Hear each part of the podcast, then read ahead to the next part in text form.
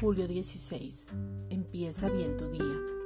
La gracia nos da herencia con todos los santificados. Hechos 20:32. Y ahora, hermanos, os encomiendo a Dios y a la palabra de su gracia, que tiene poder para sobreedificaros y daros herencia con todos los santificados. La gracia nos da el poder, la herencia es un conjunto de bienes y derechos que se heredan de una persona tras su muerte, pero nuestra herencia es Cristo. En Él están escondidos todos los tesoros de la sabiduría porque Él es la sabiduría. En Él está la verdad porque Él es la verdad. En Él está la vida porque Él es la vida. En Él está el camino porque Él es el camino.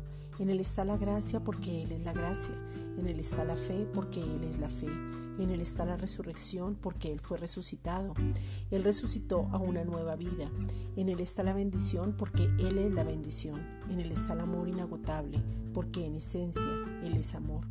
En Él está la comunión porque Él y el Padre son uno solo y hemos recibido esa herencia. Romanos 11:36, porque de Él y por Él y para Él son todas las cosas. A Él sea la gloria por los siglos de los siglos. Amén. Esta es una reflexión dada por la Iglesia Gracia y Justicia.